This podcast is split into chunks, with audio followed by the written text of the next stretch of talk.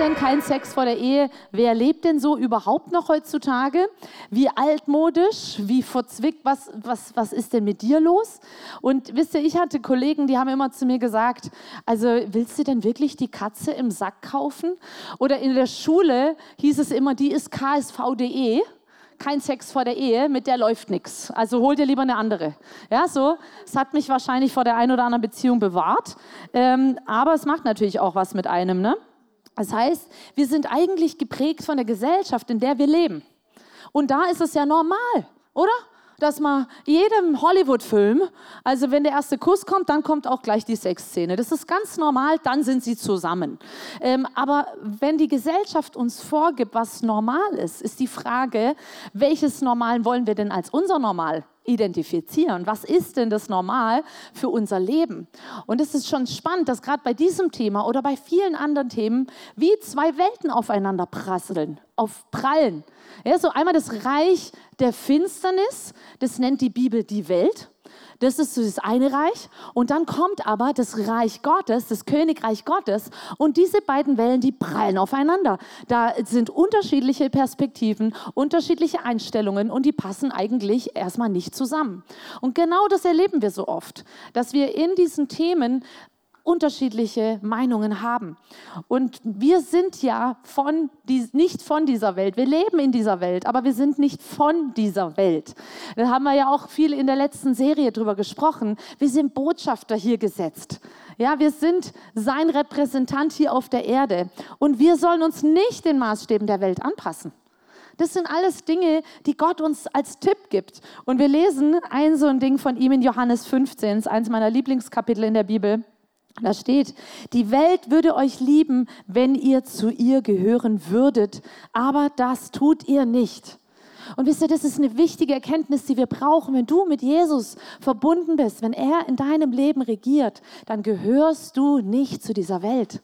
Das heißt, du fühlst dich manchmal vielleicht wie so ein Fremdkörper und du fühlst dich manchmal irgendwie tickig anders. Ja? Oder du sitzt hier und sagst, also mit Glauben habe ich eigentlich gar nichts am Hut. Also ihr Christen, völlig verrückt. Wie kann man denn auf Sex verzichten? Seid ihr noch normal? Was tickt bei euch nicht richtig? Ja, hier sehen wir diese zwei Welten, die aufeinander prasseln. Und wie geht es weiter in diesem Vers? Ich habe euch erwählt, aus der Welt herauszutreten. Deshalb hasst sie euch. Das heißt, da, wo du aus der Welt heraustrittst, wo du nicht mitmachst, diese Dinge, die die Welt tut und als normal identifiziert, da hasst die Welt dich. Das heißt, du kommst auch in Konfrontation, so wie ich das erlebt habe. Und das Interessante ist ja, dass in unserer Gesellschaft eigentlich alles toleriert wird. Aber wenn du dann sagst, nee, also Sex gehört in die Ehe, da hört die Toleranz auf. Und es ist schon spannend, dass eigentlich die Toleranz da aufhört, äh, wo Reich Gottes beginnt. Die Toleranz unserer, in der Welt, in der wir leben, die hört da auf, wo die Reich Gottes Perspektive beginnt. Und das merkst du ganz oft bei verschiedenen Themen. Kannst du Finanzen, da kannst du ganz andere Themen nehmen, aber achte mal darauf. Und deswegen wundere dich nicht, wenn du alleine mit deiner Meinung dastehst, das ist gar kein Problem, ähm, sondern das ist sogar gut, weil dann hast du dich den Maßstäben nicht angepasst. Ähm, und in 1. Johannes 2 lesen wir, Hängt euer Herz nicht an die Welt und an nichts, was zu ihr gehört. Hey, warum sagt hier der Johannes uns das? Weil es uns nicht gut tut. Er gibt uns einen Tipp, sagt, hey, hängt euer Herz nicht an die Welt und an die Dinge, die zu ihr gehören. Wenn jemand die Welt liebt, hat die Liebe des Vaters keinen Platz in ihm. Das heißt, du kannst nur einem Herrn dienen, steht an einer anderen Bibelstelle. Du kannst dich entscheiden, bin ich im Reich der Finsternis unterwegs oder im Reich Gottes unterwegs? Will ich ihm dienen oder der Welt dienen? Aber du kannst nicht beides vereinen. Eins davon, dafür musst du dich entscheiden. Und es ist interessant, wie es hier weitergeht, diese, denn diese Welt, also dieses Reich der Finsternis, ähm, wird von der Sucht nach körperlichem Genuss bestimmt. Habt ihr das schon mal mitbekommen? Seht ihr das bei überall? Die, diese, diese, diese Sucht nach körperlichem Genuss von gierigen Augen und einem unverschämten Geltungsdrang. Aber hier steht nichts davon, kommt vom Vater. Hey, Gott ist so nicht. Er es gehört alles zur Welt und diese Welt mit ihren Begierden wird verschwinden. Doch wer tut, was Gott will, bleibt und lebt in Ewigkeit. Und dieses, dieses, was wir erleben, diese Sucht nach körperlichen Befriedigung, ist nicht das, was Gott für dich hat. Und wisst ihr, dann hören wir so oft, hey, wieso ist doch okay, wenn beide es wollen, es schadet doch keinem, ist doch was Schönes. Viele Christen kenne ich, die machen das auch. Also was soll denn da dagegen sprechen? Und wisst ihr, nur weil alle es machen, heißt es nicht, dass es keine Auswirkung für dich hat. Und ich habe das neulich erlebt, da kam so ein hoch äh, brisantes Schreiben ins Haus geflattert. Das saß schon irgendwie mit diesem Ökopapier, ja, und da stand irgendein Präsidium, was weiß ich, ich, du, du meine Güte, was ist jetzt, ja? Und dann war da ein Befragungsbogen drin und dann sieht es dir wirklich ein bisschen, ähm, ja, alles Mögliche aus, weil da musst du da genau alles angeben, dein Geburtsdatum und, und, und. Und wisst ihr, was Genau, da war hier ein, äh, eine Anklage sozusagen äh, oder eine Anzeige und die ging dann gegen mich. Warum? Ich habe wie jeder andere auch auf der Autobahn entsprechend Abstand gehalten, damit mir keiner vorne reinwischt. Kennt ihr das? Wenn du auf der Überholspur bist und wenn du nicht genug Abstand hältst, dann, äh, dann ist es äh, schlecht natürlich, aber wenn du zu viel Abstand hältst, dann fährt da immer noch mal einer rein. So, ich bin gefahren wie jeder andere auch. Ja? Vor mir, jeder hatte den gleichen Abstand und trotzdem wurde ich bestraft. Musste 100 Euro hinhauen wegen einer Abstandsmessung.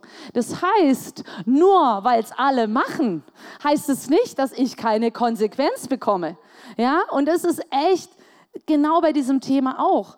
Ähm, und wisst ihr, das Thema ist, dass wir oft äh, diese Konsequenzen unterschätzen. Aber es gibt Konsequenzen von Sex außerhalb der Ehe. Eine Konsequenz ist, viele Kinder, die ohne eine normale Familie aufwachsen, die in irgendwelchen Single-Haushalten mit nur einem Elternteil aufwachsen. Es gibt weitere Konsequenzen wie Abtreibung. Allein im letzten Jahr 100.000 abgetriebene Kinder. Ähm, eine andere Konsequenz sind Geschlechtskrankheiten. In den letzten zehn Jahren haben die sich verdreifacht. Da seht ihr, wo unsere Gesellschaft hingeht, die Konsequenzen. Was hat was es für Konsequenzen für unsere Gesellschaft, wenn wir Sex außerhalb der Ehe leben? Und dieser eine Punkt, beziehungsunfähige Menschen. Und da möchte ich ein bisschen näher drauf eingehen. Denn wie viele Leute leben inzwischen alleine? Aber nicht, weil sie sich dafür entschieden haben, sondern weil sie enttäuscht wurden, verletzt sind von Beziehungen. Und ein Stück weit viele sind beziehungsunfähig geworden. Und das kann ich euch wissenschaftlich erklären. Es ist nämlich so, dass Gott uns auf eine erstaunliche, wie wir im Psalm 139 lesen, Art und Weise geschaffen hat. Und zwar hat er verschiedene Hormone in uns reingelegt. Und ein Hormon, das hier ganz entscheidend ist, ist Oxytocin.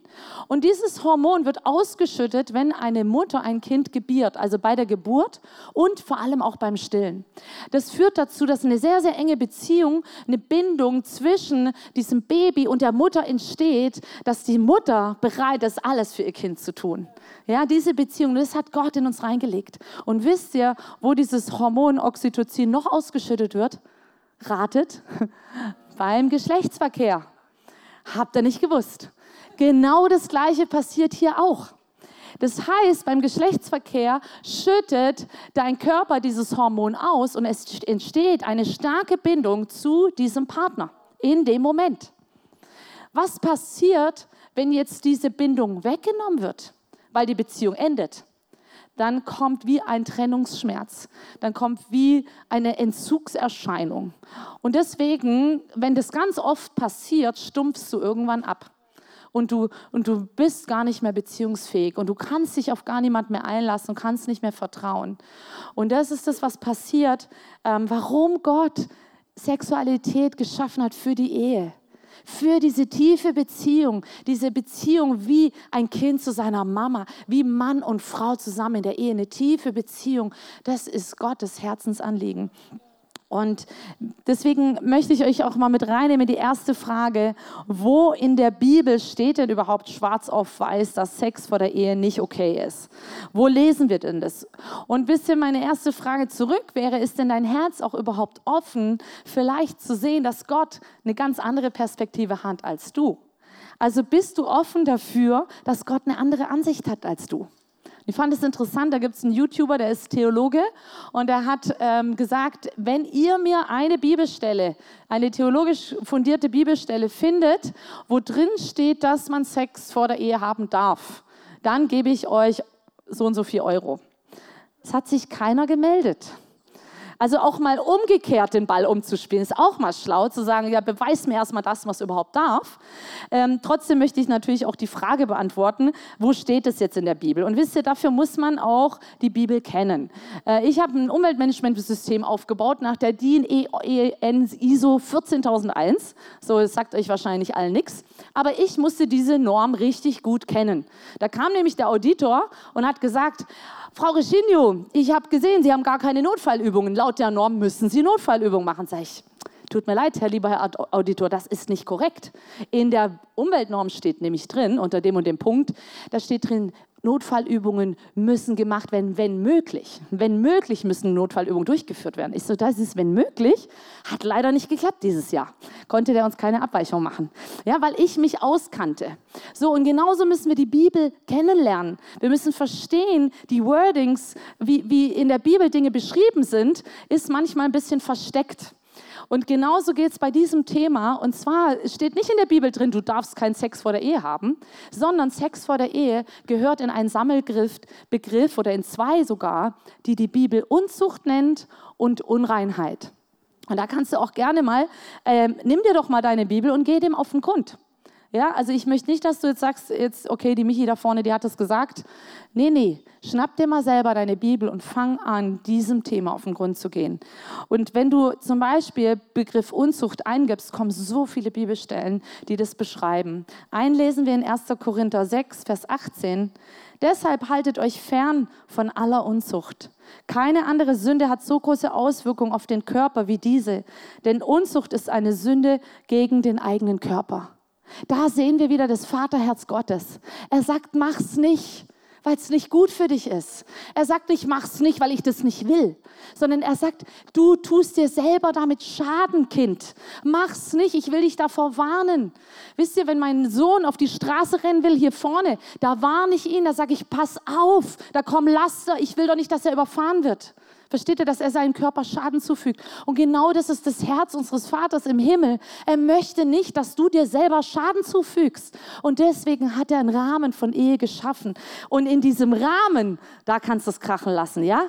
Das habt ihr ja letzte Woche gehört. Das heißt, dein Körper ist ein Tempel des Heiligen Geistes. Und darin will er sich wohlfühlen, ja? Deswegen Unzucht gehört zur sündigen Natur, lesen wir in Galater 5,19 zum Beispiel. Wenn ihr den Neigungen eurer sündigen Natur folgt, wird euer Leben die entsprechenden Folgen zeigen. Unzucht, unreine Gedanken, Vergnügungssucht und dann kommt eine ganze Aufzählung an Sachen. Da, wo wir unsere Neigungen der sündigen Natur folgen, da hat es Konsequenzen. Genau. Und wir haben ja jetzt, wie gesagt, Slido. Ihr dürft weiterhin Fragen stellen. Und jetzt bitte ich Antonia und Heiko Fenor nach vorne hier zu mir an den schönen Tisch. Und jetzt werden wir in unser QA gehen.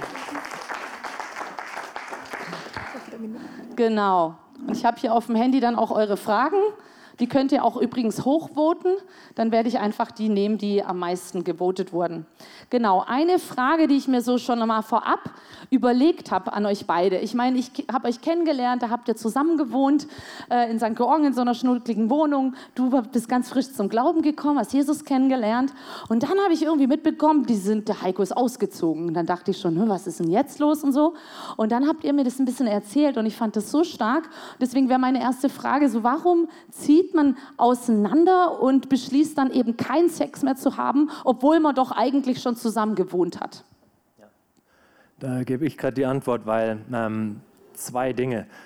Also ähm, das eine ist kein Sex vor der Ehe und das andere ist zusammen wohnen. Und wir hatten keinen Sex vor der Ehe, trotz dass wir zusammen gewohnt haben. Ähm, genau das geht. Also man kann zusammen wohnen. Man kann, so, man kann sogar in einem Bettchen schlafen, ohne Sex gleich zu haben. Also ich meine, der Mensch ist ja nicht hoffnungslos seinen Trieben ausgesetzt.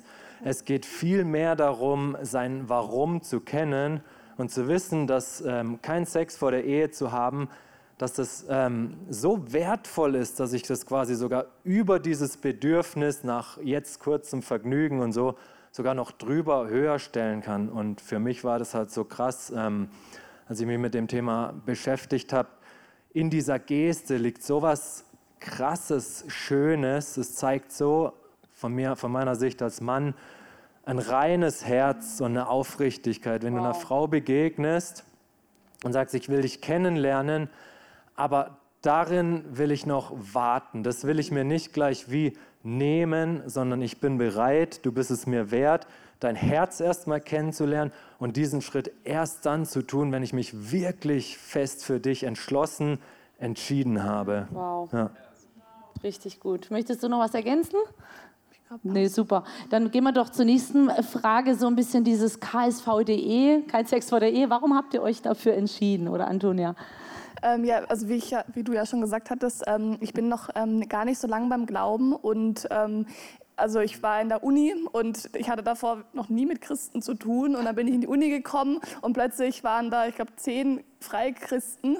Ähm, und dann kam ich erstmal in, äh, mit, mit dem Thema überhaupt in Kontakt. Und War das dann so diese zwei Welten, die aufeinander ja, prallen, oder? Genau, Was wir vorhin gehört haben. Voll. Ähm, ja. Und ich kam eher aus dem Kreis, wo man das ganz anders gelebt hatte. Und ähm, ich habe das immer so ein bisschen belächelt, dachte so, ah ja, das ist irgendwie altmodisch, aber irgendwie hat es mich trotzdem auch interessiert. Mhm. Ähm, und ähm, ich dachte aber so, für mich ist es nicht. Ich meine, der Zug war bei mir eh schon abgefahren und ähm, dann habe ich aber trotzdem immer wieder auch ähm, mit denen gesprochen und alles. Und ähm, dann bin ich durch Heiko, wo ich ihn dann kennengelernt habe, wieder mit dem Thema konfrontiert worden und dann natürlich auf eine ganz andere Weise, weil dann war ich plötzlich betroffen. Und ähm, das war dann krass, weil ähm, ich dann erstmal gemerkt habe, ähm, wie verdreht und wie viel Verletzung und wie viel ähm, Schaden das meinem Herz gemacht hat, dass, ähm, dass es eben nicht in diesem geschützten Rahmen, nicht in der Ehe war, sondern einfach, ähm, ja, in der Welt ist es normal. Man kommt mit seinem Freund zusammen, man schläft und wenn man nicht irgendwie, ähm, keine Ahnung, wenn man noch ein paar Monate wartet, ist es schon krass irgendwie. Und ähm, mit so, also da wird man mit vielen Fragen auch konfrontiert und ähm, ich habe dann so für mich gemerkt, ähm, krass, eben wie ich schon gesagt habe, dieses Thema ist so verdreht und so, ähm, so viel Verletzung und ähm, das durfte dann bei mir erstmal heilen und da hat ähm, Heiko mir erstmal viel über mein eigenes Herz auch sagen dürfen, wie wichtig diese Agape-Liebe ist und wie wichtig es ist, erstmal ein Fundament zu bauen und nicht gleich wow. sich komplett hinzugeben. Stark. Und ähm, das war ein Prozess, ja. ja. Da möchte ich kurz drauf eingehen, dieses äh, Agape-Liebe. Ähm, Liebe zu beschreiben im, 1. Korinther 13 ab Vers 4, dort steht ja diese Beschreibung, was ist Liebe? Und dort steht, Liebe sucht nicht den eigenen Vorteil. Und das, wie vor der Ehe auch gleich zu lernen, es, es geht nicht darum, dass ich jetzt hier was bekomme, sondern dass ich erstmal das lerne, mich hinzugeben und aufopferungsvoll zu lieben mhm. und dass das dann ein Fundament ist, worauf du dann deine Ehe setzt. Ich meine jetzt keine Ahnung, lass eine Krankheit kommen oder so und das Thema Sexualität ist irgendwie dann Geschichte und du bist schon verheiratet, mhm. was machst du dann? Und jetzt mhm. weißt du, wir haben das schon mal, wir hatten den Zustand schon mal und wir waren darin auch sehr glücklich. Wow. Also es war ja nicht nur, oh, wir warten jetzt, warten jetzt, sondern wir waren sehr glücklich, auch vor der, vor der Ehe. Mhm. Und wie würdet ihr sagen, wie kann man das dann auch gesund leben? Also was hat euch da so geholfen? Ähm, wir hatten es auch mal kurz im Austausch, so auch dass der Partner, weißt du, dass man sich auch schnell abgelehnt fühlen kann, wenn man sagt, so nee, ich, ich will das nicht mehr. Ähm, könnt ihr da so ein bisschen sagen, was waren so eure Best Learnings daraus? Mhm. Mm, ich glaube, es ist voll individuell und ich glaube, es ist wichtig, dass man als Paar darüber spricht, ähm, wo sind Grenzen. Und ich glaube, die sind bei jedem ein bisschen individuell. Ich denke aber trotzdem, dass es auch einfach Grenzen gibt. Ich meine, man muss, wenn da ein Feuer ist, dann sagt man dem Kind auch jetzt nicht, geh jetzt da direkt hin, sondern man, man setzt bestimmte Grenzen. Und ich meine, man muss jetzt nicht sich nackt voreinander zeigen die ganze Zeit oder muss auch einfach nicht mit dem Feuer spielen. Und ich denke, da, ähm, also wir haben da viel drüber gesprochen, wo sind, wo, wo können wir versucht werden und solchen, solchen, solche Geschichten Geschichten einfach vermieden. Ja, voll. Und auch so dieses Thema Romantik. Man will sich ja vielleicht trotzdem mal näher kommen und einander nähern und spürt, dann kommt da vielleicht auch diese Lust. Und da war ganz krass so ein Satz, wo wir uns auch immer wieder zugesprochen haben. Ich freue mich auf dich in der Ehe. Ich freue mich, wenn es soweit ist. Krass. Und auch ähm, was, was man als Paar, ein guter Tipp, was man machen kann, sprecht euch das Mandat einander wirklich vorher zu. Wenn, wenn ich irgendwie Lust habe und irgendwie drohe, irgendwie abzurutschen und ja. da irgendwie nachzugeben, wenn du stärker sein kannst, dann halt mich davon ab. Es mag mega. zwar in dem Moment mega schmerzhaft sein, es, es fühlt sich an wie eine Ablehnung, aber allein dieses Wort, ich will lieber, dass du, dass du mich davon abhältst, als dann in dem Moment, dass ich mich gut fühle. Das ist so wichtig. Also einem das Mandat auch geben, mhm. gegenseitig da miteinander stark zu bleiben. Ja. Und das noch eine Sache? Ja, klar. Es, es, ist ja so ein kurzer Moment und in dem Moment fühlt es sich ja vielleicht an, oh, man hat da so jetzt das Bedürfnis danach, aber immer wieder sich darauf auszurichten, also was ist denn das große Ganze dahinter? Stimmt. Was möchte ich wirklich? Was ist mein Warum? Und warum lohnt es sich, jetzt nicht diesem kurzen, ach, es wäre doch schön, ja. ähm, hinzugeben, sondern wirklich zu sagen, ich kenne oder wir kennen unser Warum und darauf stellen wir uns. Voll gut. Und das Thema ist ja ganz oft, auch in christlichen Kreisen, das wird ja so ein bisschen totgeschwiegen. Ne? Also es gibt selten so Predigtserien, wie wir sie haben. Und dann ist passiert, glaube ich, viel im Verborgenen. Wie schafft man das, dass da nicht so eine Religiosität reinkommt? Und ich habe hier auch die Frage stehen, so, ähm, vergibt es Gott auch wieder, wenn, wenn ich schon in Unreinheit gelebt habe? Äh, was würdet ihr da sagen?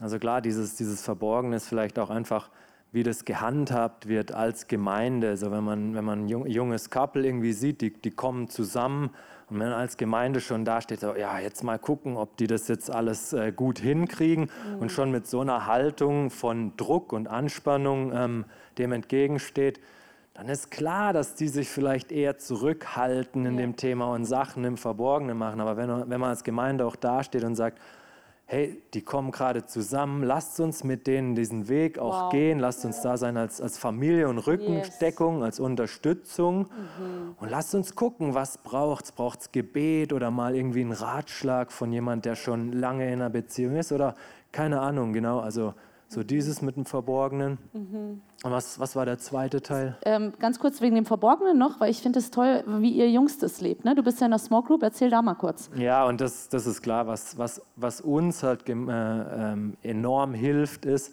dass wenn einer, also wir sind vier Jungs vor der Ehe, einer ist zwei, sind in der Ehe. Sorry, Stefan.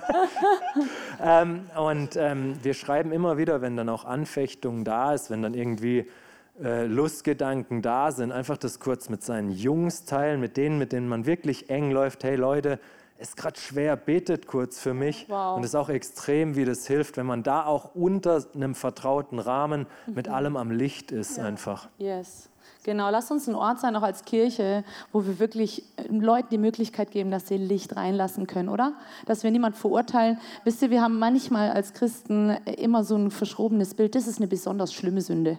Ja, also sowas, das geht gar nicht, ja. Und es ist einfach nicht wahr. Also wenn jetzt ein, ein Mann zu Hause seine Frau die ganze Zeit nur anschreit, Jähzorn ist genauso eine Sünde. Geiz übrigens, Leute, ist genauso eine Sünde. Äh, das heißt, wir, wir, wir dürfen nicht ähm, hier einen Stempel, einen falschen Stempel auf Leute ansetzen. Und trotzdem wünschen wir uns doch, Jesus ähnlicher zu werden. Ja, das heißt nicht, wir wollen da drin bleiben. Ähm, der, die zweite oder der zweite Teil der Frage war ähm, so, okay, ich habe das schon gemacht. Du hast erzählt, du hast ja ein Leben vor Heiko, vor Jesus gehabt. Äh, wie bist du frei geworden? Ähm, oder kannst du Leuten was dazu sprechen? Ähm, was sagt Gott dazu? Hey, okay, ich bin unrein eigentlich und vielleicht lebe ich gerade auch in einer unreinen Beziehung. Ähm, kann Gott mir das vergeben? Hm. Also eben da war dieser Punkt ähm, mit dem Auseinanderziehen für uns auch wichtig, ähm, einfach nochmal Zeit zu haben für sich ähm, und mit Gott diese Themen anzugehen und ähm, eben nicht, ich meine, bei mir war auch Scham, bei mir war auch, ähm, dass ich Sachen bereut habe und ähm, da einfach eben hinzugucken. Mhm. ich war in Seelsorge, habe da gewisse Themen angesprochen und einfach in der Small Group oder wo auch immer, dass man Orte hat, wo man die Themen dann angibt, wow. dass man die, wie schon gesagt, dass man die ans Licht bringt und ähm, dass man darüber spricht. Und ich meine, Jesus, der ist ja für uns gestorben und er hat alle Sünden weggenommen und er hat uns rein gemacht. Und wenn wir uns dem bewusst sind, was wir in Jesus sind, ähm, und natürlich jeder hat seine Geschichte und jeder hat seine Sachen gemacht oder auch nicht gemacht, und trotzdem hat Jesus, also können wir durch Jesus wieder zu dieser Reinheit auch kommen und ähm, Genau. Richtig cool. Yes, und ich möchte euch auch einfach ähm, den Vers aus Römer 8, 31 oder 1 äh, zusprechen, wo es steht, es gibt keine Verdammnis mehr für die, die in Christus Jesus sind. Und wisst ihr, der Teufel kommt so oft und versucht uns zu verdammen, klein zu halten, kommt mit Lügen. Und genau da auch wieder dieses Thema Licht. Ich habe eine Small Group, da kann ich sagen, boah, ich schäme mich da für meine Vergangenheit. Oder ich habe vorhin auch für eine, dann haben wir zusammen Abendmahl äh, genommen und wir haben gebetet und ich habe gesagt, komm, du hast es ans Licht gebracht, du hast Gott um Vergebung gebeten und ich spreche dir jetzt diese Vergebung zu. Dein altes Leben ist vorbei. Du hast ein neues Leben. Das heißt, es gibt keine Verdammnis mehr, es gibt keine Scham mehr. Und ich glaube, das ist ein ganz wichtiger Punkt, dass wir da mit Gott und mit, mit Leuten, die da sind, mit einer Kirche, mit, mit Freunden, die das mittragen, äh, unterwegs sind. Ähm, dann finde ich spannend, die Frage kommt immer wieder, was ist denn erlaubt vor der Ehe? Äh, habt ihr da irgendwie eine Antwort zu? Ja, also ähm, ich habe da für mich so ein, ein Bild ähm, von so einer schrägen Ebene. Und wenn man, wenn man auf diese schräge Ebene, wenn man dann Ball nimmt, Tennisball, und den drauf nimmt, drauflegt und loslässt, ist die Konsequenz, er wird jetzt runterrollen. Also das, ist, das passiert. Und für mich war dieser, dieser Punkt, ich habe das aber in der Hand, ob ich den drauflege und loslasse und der dann ins Rollen kommt. Und das ist so, ein, so, ein so eine individuelle Grenze, glaube ich, für jeden, die auch variiert. Wie weit kann ich gehen, dass ich diesen Ball nicht loslasse und dass dann Dinge einfach automatisiert passieren? Und klar, wenn du dann irgendwie dir näher kommst und so und es einfach gerade schön wird und du merkst, da sind jetzt Lustgedanken. Ich habe die Erfahrung gemacht, man wird da auch immer besser, das ist wie ein Training, wenn der Gedanke kommt, man wirklich auch sagt, okay, nee, ich, ich möchte nicht an diesen Punkt kommen, dass die Grenzen sich auch verschieben. Man wird immer besser darin, sich da zu beherrschen und zu kontrollieren, weil das einfach, man, man wächst in dieser Erfahrung. Mhm. Je, je, öfter man wirklich wieder zurückkommt in dieses, nee, ich, ich habe mein Ziel, mhm. ich habe mein Warum wieder klar vor Augen, wir werden warten, das ist mhm. stark als Fundament, dann wirst du da mega viel besser und sensibler, in welche Situationen kann ich gehen. Ja. Stark. Ja. Ja, und ich denke auch, hier steht auch eine Frage, was würdet ihr Menschen vor der Ehe mit auf den Weg geben? Und ähm, meine Erfahrung ist, nach 23 Jahren Ehe, du hast so viel Zeit, alles auszuprobieren und deinen Partner kennenzulernen, gerade im ganzen Bereich Intimität. Und ich möchte, dir voll, ich möchte dich so ermutigen, heb doch die meisten Sachen für die Ehe auf. Ähm, und, und versuch nicht davor schon bis ans Maximum zu gehen. Was ist denn dann in der Ehe noch das groß Neue? Äh, ich habe zum Beispiel Leuten gesagt, ich so, also wir zum Beispiel haben nie miteinander irgendwo übernachtet. Ich habe gesagt, ich will mir das für die Ehe aufsparen, dass ich morgens das erste Mal verschlafen, er mich erste Mal ungeschminkt sieht. Ja, und ich verknautscht bin und, und er mich hoffentlich immer noch schön findet. ja, ähm, genau. Und ich glaube, wir, wir, lass uns doch, was will ich jetzt sagen? Äh, ähm, lass uns doch so Sachen aufsparen. Äh, wir haben so viel Zeit, einander zu entdecken, Sexualität zu entdecken. Und wir sind so getrieben, das früher alles vor der Ehe zu machen und so. Wie weit kann ich gehen? Und das ist einfach unweise. Ja, und krass, was man äh, mit auf den Weg geben will, auch ähm, diese Vorehezeit bis dahin, die gibt es ja auch nur einmal. Wenn man verheiratet ist, ist man verheiratet. Und das ist, wie Michi gesagt hat, dann immer noch genügend Zeit für alles andere. Aber gerade so dieses, dieses Statement, was man oft sagt, ich, ich liebe dich, ähm, wie wir es vorhin davon hatten, was ist denn Liebe? Es sucht nicht den eigenen Vorteil. Und wenn du in dieser Zeit gewartet hast, wenn du dieses Opfer auch wirklich gebracht hast, dann, dann füllt sich dieser Begriff, ich liebe dich, der kriegt ein viel größeres Gewicht, wenn man dafür erst einen Preis gezahlt hat, um dann wirklich zu sagen, ich liebe dich. Und es steht jetzt auf was, das steht auf eine Handlung von, ich habe gewartet, du warst es mir wirklich wert. Und plötzlich ist dieses Wort ein ganz, ein ganz anderer Satz, ich liebe dich, hat jetzt wirklich ein anderes Gewicht. Richtig gut. Antonia, dich würde ich gerne noch fragen, woher weiß man, dass es der richtige Partner ist? Woher wusstest du, wusstest du, dass es der Heiko ist und kein anderer? Das ist immer eine spannende, ich glaube, das wird uns ähm, immer voll vermittelt. Ähm, ich dachte das früher auch immer, ähm, ich glaube, jedes Herz, Frauenherz hat oft so dieses, ich finde mir einen ein und dann heiraten wir und dann ist alles mm. gut, so wie in den Filmen. Ähm, so ist es, glaube ich, nicht.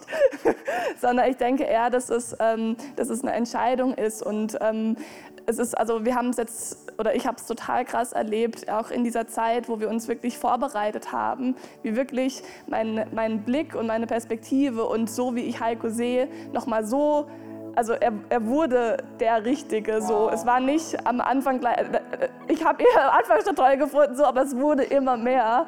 Und das ist ähm, was sucht nicht da, wo jetzt gleich alles perfekt ist. Ich meine, es ist ja auch schön, aneinander sich zu schleifen und gewisse Themen durchzumachen. Ich glaube, deswegen stellt uns Gott auch zusammen, ja. dass er jemanden bringt, der genau die Punkte schleift, wo, wo man selber noch geschliffen werden darf. Und deswegen, ja, das ist eine Entscheidung, jeden Tag neu. Richtig stark. Hey, vielen Dank, ihr Lieben. Ich fand es richtig stark, mit euch hier zu reden. Wir müssen sowas öfter machen, oder?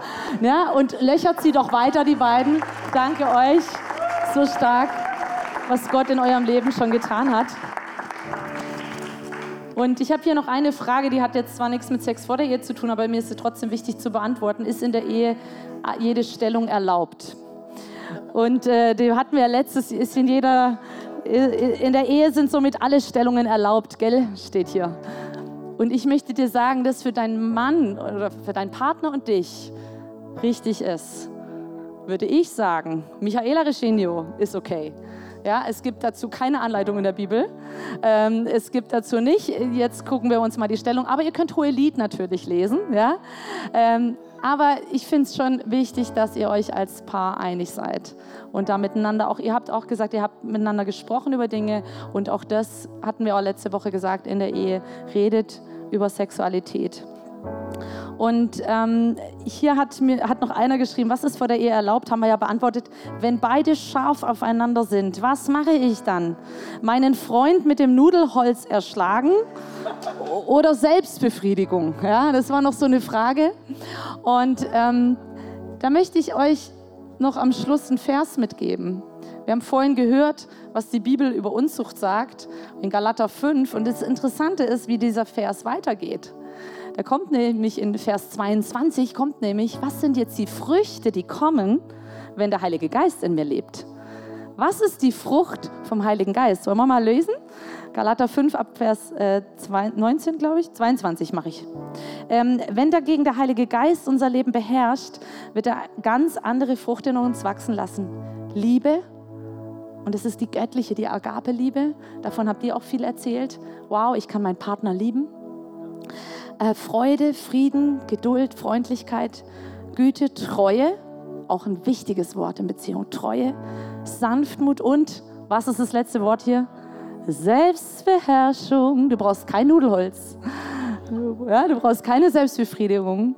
Du hast Selbstbeherrschung ist, ein, ist ein, ein Recht, das du durch den Heiligen Geist bekommen hast. Das ist eine Frucht des Heiligen Geistes, die steht dir zu. Und die kannst du dir bewusst machen. Und dann kannst du in den Situationen, wo das hochkommen möchte, kannst du sagen, so Jesus, du hilfst mir jetzt. Ich weiß, der Heilige Geist lebt in mir und er hat Selbstbeherrschung. Und deswegen darf ich das jetzt trainieren. Ja? Und so, wenn wir das zusammen trainieren, Leute haben, die uns da auf diesem Weg begleiten, miteinander, dann kommen wir zum Ziel. Ist es gut?